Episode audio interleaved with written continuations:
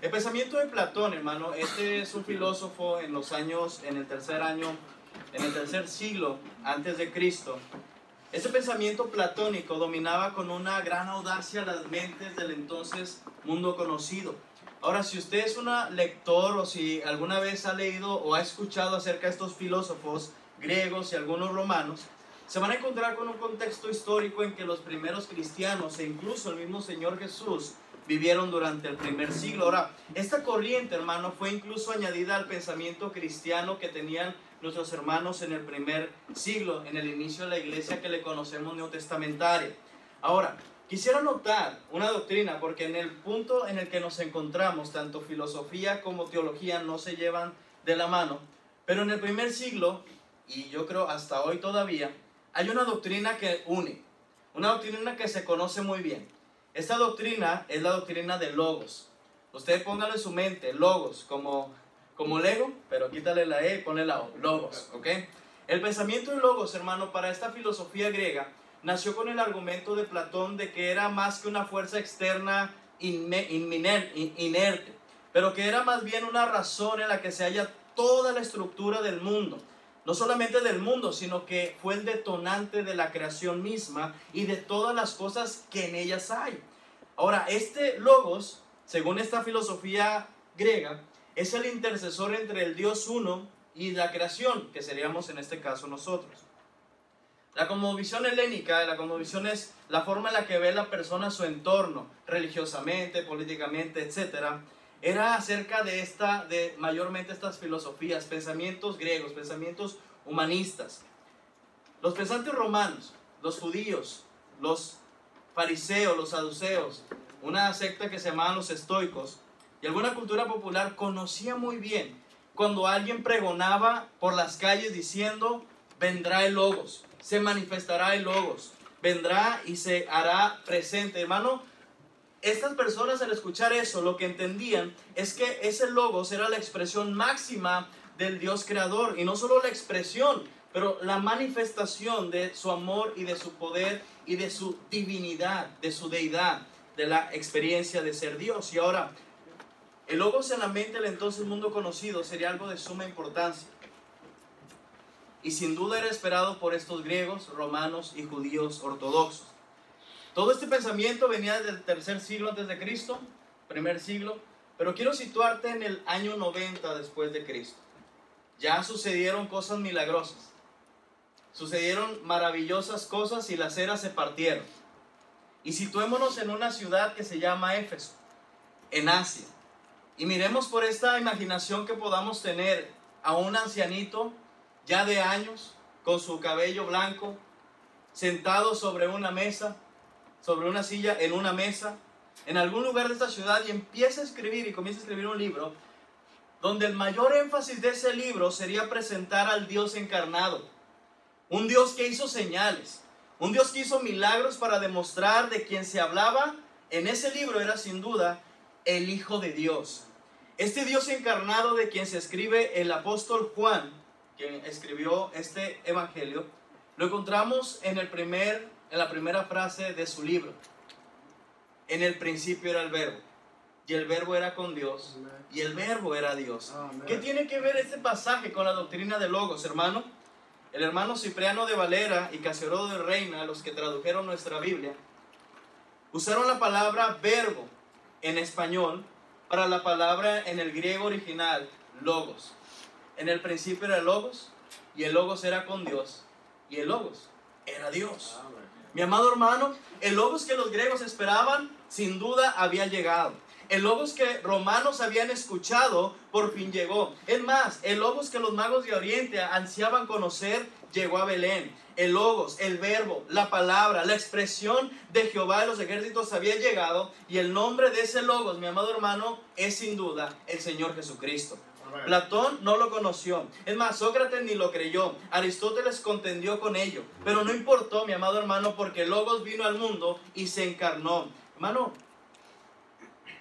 al contemplar esta primera frase, en el principio era el verbo, me gustaría decir algo en especial. La palabra principio en el idioma original es arge y se utiliza para advertir mayormente desde el comienzo. Porque al decir el principio o al principio del juego, vamos a poner este ejemplo, es que comenzó en ese punto exacto y antes no existía. Pero la palabra arge significa desde el comienzo, desde el comienzo de las cosas. Si usted pone esa palabra desde el comienzo, en Juan 1.1 sería desde el comienzo era el verbo. Y ahora el verbo era con Dios. Este verbo es un tiempo catalogado imperfecto que se le llama. Eso quiere decir que tiene continuidad, que aunque no ha terminado, sigue funcionando y sigue haciéndose. Entonces, el verbo, si lo ponemos de esa manera, era en el pasado, es en el presente y seguirá siendo en el futuro. ¿Esto qué quiere decir? Que desde el comienzo era el verbo. Era, es y seguirá siendo el verbo. Desde el comienzo era, es y seguirá siendo con Dios. Y desde el, y desde el comienzo era, es y seguirá siendo Dios. Mi amado hermano, el logos que se profetizó 325 veces en el Antiguo Testamento por la cultura hebrea, también fue profetizado por la cultura griega en el nombre de logos. Y déjame decirte algo, este logos llegó y causó una, caos total en el mundo que aún las eras fueron partidas, antes de Cristo y después de Cristo. El Dios de las edades se había encarnado en la persona del Señor Jesucristo y podemos declarar hoy con toda libertad en el año 2019 que el verbo fue hecho carne y habitó entre nosotros y murió por nosotros y nos ha dado la oportunidad de salvarnos del infierno. Eso es una bendición. Esto debería ser apasionante para el cristiano conocer esto. Saber que Cristo, hermano, ha marcado la historia y la diferencia profundamente desde sus tiempos hasta hoy. Pero hermano, déjame decirte una cosa triste. El ser humano y aún los creyentes en Jesús pierden tal interés en la importancia de conocer a Logos, al Hijo de Dios encarnado, por estar involucrados activamente en los, en los deseos del mundo en las pasiones carnales. Quisiera tomar estos pocos minutos para predicar acerca del verbo encarnado, del verbo el Señor Jesucristo.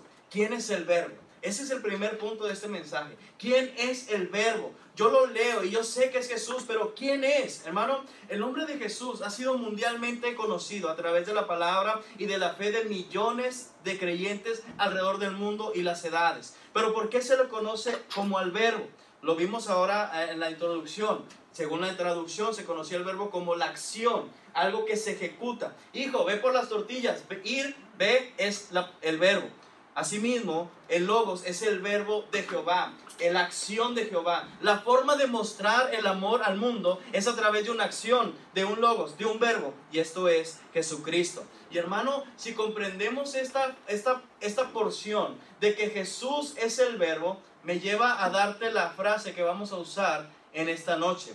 Porque Cristo es el verbo encarnado, por tanto, invierte en la obra misionera. Porque Cristo es el verdadero verbo encarnado. Nuestro ser, nuestro pensamiento, nuestra acción debería ser compartirlo con el mundo. Predicarlo, invertir e inclusive dejarlo todo e ir a hacerlo. Hermano, no podemos quedar callados ante la inminente evidencia de la presencia de Dios en la tierra a través de la vida del Señor Jesucristo. Cualquier persona que pueda leer y escudriñar con fe las escrituras se daría cuenta que el Dios que ha creado el mundo se encarnó, como bien lo profetizó, y lo que cumplió cabalmente cada paso para dar paso a la vida eterna. Ahora, si hemos escuchado todos esos argumentos, y ahora comprendemos que Jesús es el verdadero verbo de Dios y a lo mejor ya lo sabía, nada más lo estamos refrescando. Este Logos que ha sido encarnado y ha manifestado el amor por la humanidad, quisiera notar no solamente quién es el verbo, pero qué ha hecho por nosotros. ¿Qué es lo que este verbo ha hecho por ti y por mí? Ese sería el segundo punto de este mensaje. ¿Qué ha hecho el verbo por nosotros? ¿Qué ha hecho Cristo por nosotros? Juan 1.2 dice de esta manera, este era en el principio con Dios. Y si seguimos con esta línea, este era, es y seguirá siendo en el principio con Dios. Todas las cosas por Él fueron hechas y sin Él nada de lo que ha sido hecho fue hecho. El logo y su manifestación concuerdan con esto. En Él estaba la vida y la vida era la luz de los hombres, el poder de Dios, la vida eterna. La luz en las tinieblas resplandece, empieza un juego de palabras aquí, y las tinieblas no prevalecieron contra ello. Quiero notar Juan 1, 1, 12, por favor. En ese mismo contexto del verbo. Versículo 11 dice, versículo 9, aquella luz verdadera que alumbra a todo hombre venía a este mundo. En el mundo estaba y el mundo por él fue hecho, pero el mundo no le conoció. Ahora conocemos a lo suyo vino, o sea, a sus cosas, a lo que tenía que venir a cumplir en la tierra, y los suyos no le recibieron, el pueblo judío. Pero dice el versículo 12, más a todos los que le recibieron, a los que creen en su nombre, les dio potestad, derecho de ser hechos hijos de Dios. Amén, amén, amén. Hermano, el verbo no solo vino al mundo para que lo conocieran, sino que vino por un propósito divino, eterno, y míreme acá, sobre todo crucial para el futuro del ser humano. Vino a cumplir en santidad, hermano, las más altas reglas morales, sociales y espirituales. Vino a obedecer la voluntad de Dios Padre en su manifestación como hijo. Vino a morir de la forma más cruel para dar vida y no una vida común y corriente, una vida eterna, intermitente, siempre con Dios. Porque desde el momento en que eres salvo, eres salvo para siempre. Por Amén, siempre en la presencia de. Dios.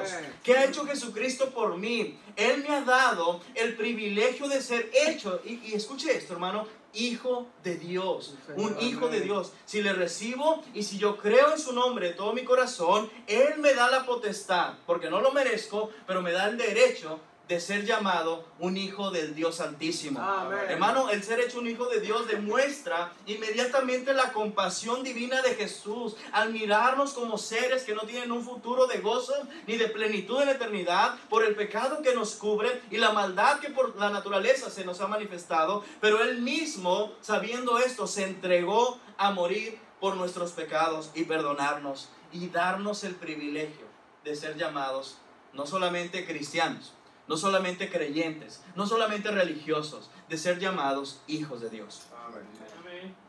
Vivir en países con alta pobreza extrema, como los del continente africano, la oportunidad de vivir por más de 25 años allí es prácticamente imposible.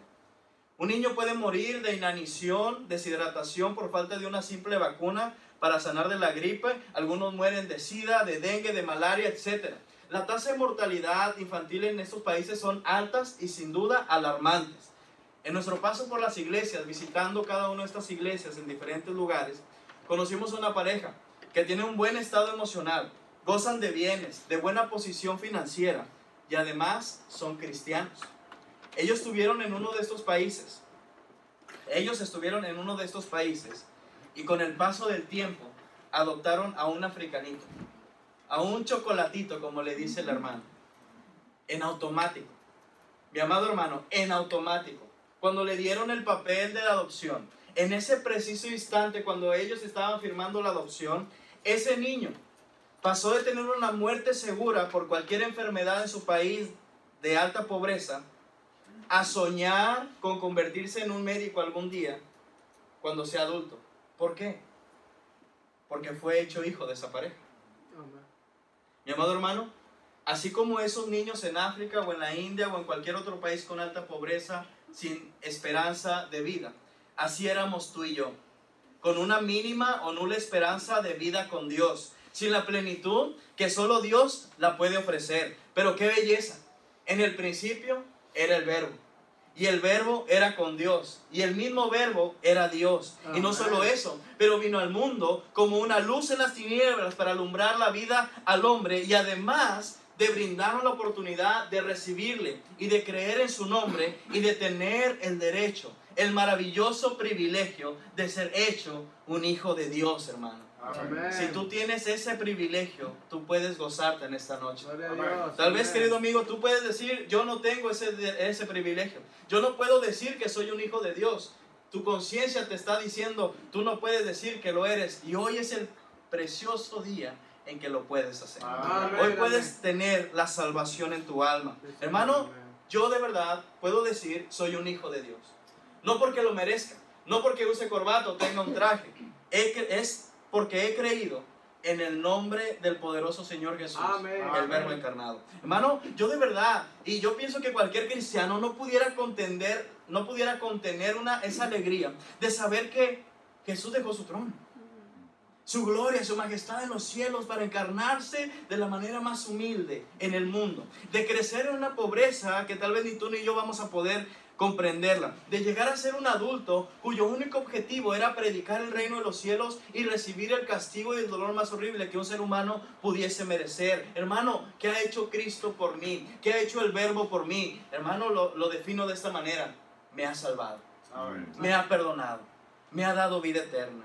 Porque Cristo es el verbo encarnado. Invierte en la obra misionera. Amén. Porque Cristo es el verbo encarnado, mi amado hermano, invierta en la obra misionera. Vaya, predica, invierte, sacrifica, hermano. Por último, quisiera terminar con este último punto, y hemos visto ya con este tres. ¿Quién es el verbo? Jesucristo.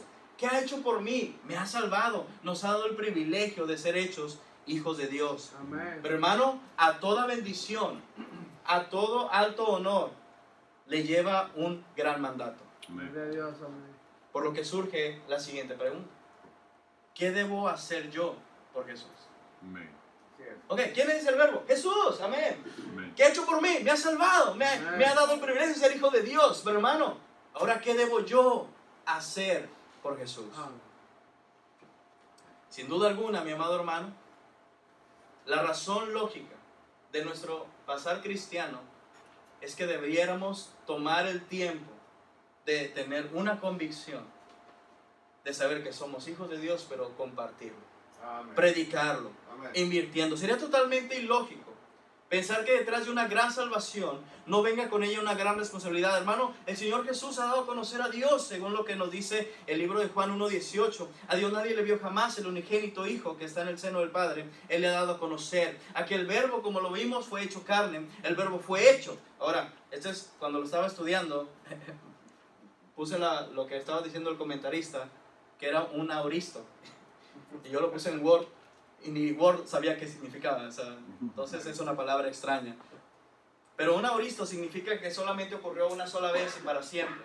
Es, el mismo, es la misma conjugación y verbo que aparece en Hebreos cuando dice fue sacrificado una sola vez y para siempre. Amén. Aquel verbo fue hecho carne. Eso quiere decir que solamente fue hecho una vez carne y lo va a seguir siendo hasta la eternidad. Cristo no puede volver a hacerse carne otra vez porque ya lo fue hecho y no solo fue hecho, sino que habitó entre nosotros. Y me llama la atención cuando el apóstol Juan está escribiendo esta carta. Empezó diciendo que el principio era el verbo, pero me da una intensa curiosidad lo que él dice en Juan 1.14, ya que el verbo fue hecho carne y habitó entre nosotros. Y luego pone entre paréntesis el, el- el traductor que Juan dijo, y vimos su gloria, gloria como la del unigénito del Padre, lleno de gracia y de verdad. Imagínate esto, el apóstol Juan ya había vivido tantas cosas al lado del Señor Jesús. No solamente vivió tantas cosas el Señor Jesús, sino después de que, él, de, que él ascendió al cielo, el apóstol Juan vivió supremamente más cosas en su vida cristiana. En su relación ahora de oración con el Señor, sin verlo, creyendo que Él estaba ahí. Y Él estaba tratando de explicar cómo era describir ese verbo. ¿Cómo puedo yo describir, imagina en tu mente el apóstol Juan, cómo puedo describir ese hermoso verbo, ese hermoso logos, ese hermoso Jesús? Y vimos su gloria. No una gloria, no una gloria como la gloria que tenía el César, no una gloria como la que tenía el emperador, no una gloria como la que tenía el gobernador, no, una gloria especial, una gloria majestuosa, una gloria que es, que es impenetrable, que es asombrosa, una gloria, y, imagínate diciéndolo, una gloria como la del unigénito Hijo de Dios. Hermano, el apóstol Juan nos da una buena enseñanza de lo que debemos de hacer con Jesús. Lo que debemos hacer por Jesús. Describirlo a los demás. Como lo que ha hecho en tu vida. Como lo que Él ha permitido que haga en tu vida, mi amado hermano. Cuando eras joven y bello. Porque alguna vez fui joven. Y te aseguro que estaba bello. Era delgado, cuadritos aquí de este lado. Tenía tantos cuadros que me andaba buscando ahí Picasso para... Recuerdo que en la esquina de mi casa vivía una de las familias más ricas de la colonia y siempre bien arregladas las mujeres, y los hombres con un porte muy elegante, una casa muy grande, muy bella, sus vecinos. Y un día un famoso cantante llegó a esa esquina, hermano. La colonia donde vivía, donde vivía en Monterrey con su papás era una colonia de tres cuadras. Ni siquiera se le podía llamar colonia, más bien era como un barrio. No era una colonia clase alta, sino una clase media baja. Y entonces ahí llegó este famoso cantante, bien famoso. Yo me acuerdo cómo se empezó a poner todo el gentío ahí. Cientos y cientos de personas. Viejillos que yo conocí ahí que vendían cartón. También los vecinillos ahí que ni sabían quién era el cantante, pero ahí andaban nomás porque es famoso. Esa familia tuvo el privilegio de convivir con él, con ese cantante, de sentarlo en su mesa, de platicar por alrededor de unos 20 minutos y después de esos 20 minutos salir y dar por terminada esa sesión. Hermano, eso fue hace 17 años y al día de hoy esa familia lo sigue presumiendo como si hubiera sido el día anterior. Hermano, déjame te igual. Al contemplar la bella y hermosa gloria de Cristo en tu vida. Al momento, al contemplarlo cuando te sientas en casa y sabes que Él está ahí al saber cuando vas al trabajo y estás orando y, vas a tu trabajo y saber que tal vez vas solo en la carretera, pero ahí está Cristo a un lado tuyo, estar con Él. Hermano, los apóstoles no hicieron más que predicar de esa hermosa gloria. De verlo. El apóstol Juan dejó plasmado el por qué. Porque el verbo se encarnó. Porque vimos su gloria. Porque habitó entre nosotros. Porque nos ha salvado del infierno. Porque el Dios Todopoderoso ahora nos da el privilegio de ser hechos hijos de Dios. Hermano, si tú y yo estamos convencidos de eso, porque Cristo es el verbo encarnado, invierte en la obra misionera. Invierte. Amén, amén. Ve a predicar. Pero sacrifica desde aquí para que otros conozcan esa preciosa gloria. Amén. No me puedo ni imaginar el momento en el que un coreano pueda recibir ese evangelio en su mente, lo crea en su corazón, lo contemple y él pueda tener una relación con ese hermoso Jesús y que él mismo pueda ver la misma gloria que yo vi al, que, al momento de que él transformó mi vida, hermano. Eso sin duda va a ser maravilloso. Pero hermano, el mandato es para cada uno de nosotros. Tú también puedes hacer tu parte desde acá. Tú también puedes invertir para que otros vayan y prediquen esa hermosa gloria ese hermoso verbo, ese hermoso Salvador. Al conocer que tu Salvador ha hecho tanto por nosotros, como iglesia, vayamos a predicar. Amén. Su historia, su poder. Querido creyente, defiende con pureza y con osadía el hecho de que eres un hijo de Dios. Qué bonita enseñanza dio el pastor Samuel. No hagas negocios con el mundo, con los perdedores. Tú eres un hijo de Dios. Prediquemos con pasión ese evangelio. Pero no solo predicar. Invierte tú personalmente. Hermano, se va a levantar una promesa de fe. Y con esa promesa de fe tú vas a poder impactar el mundo que los misioneros puedan alcanzar a través de esta iglesia. Porque sacrificaste, porque invertiste, porque sabes y reconoces que Cristo es el verdadero verbo encarnado. Aún tenemos mucha tierra para llenar el Evangelio, sin duda. Más y más misioneros están saliendo de México, de Venezuela, de Argentina, de Estados Unidos, para llevar esa hermosa gloria del Evangelio de Cristo a esos lugares donde tal vez tú ni yo vamos a poder ir algún día. Pero necesitamos de tu ayuda. Necesitamos de ti, de que tú estés plenamente convencido de que el Cristo que te salvó vale tanto la pena como para invertir en que otros lo conozcan. Invierte, da una ofrenda especial de misiones que yo tu iglesia a cooperar con esos misioneros que llevan ese precioso mensaje de Cristo. Si tú crees que el verbo se encarnó en la persona de Cristo, invierte tu vida aún para predicarlo. Conságrate al Señor. En el principio era el verbo. Y el verbo era con Dios. Y el verbo fue, es y seguirá siendo por los siglos de los siglos Dios. Qué hermosa promesa de Dios que Cristo es el verbo encarnado, ve, invierte y predica ese evangelio.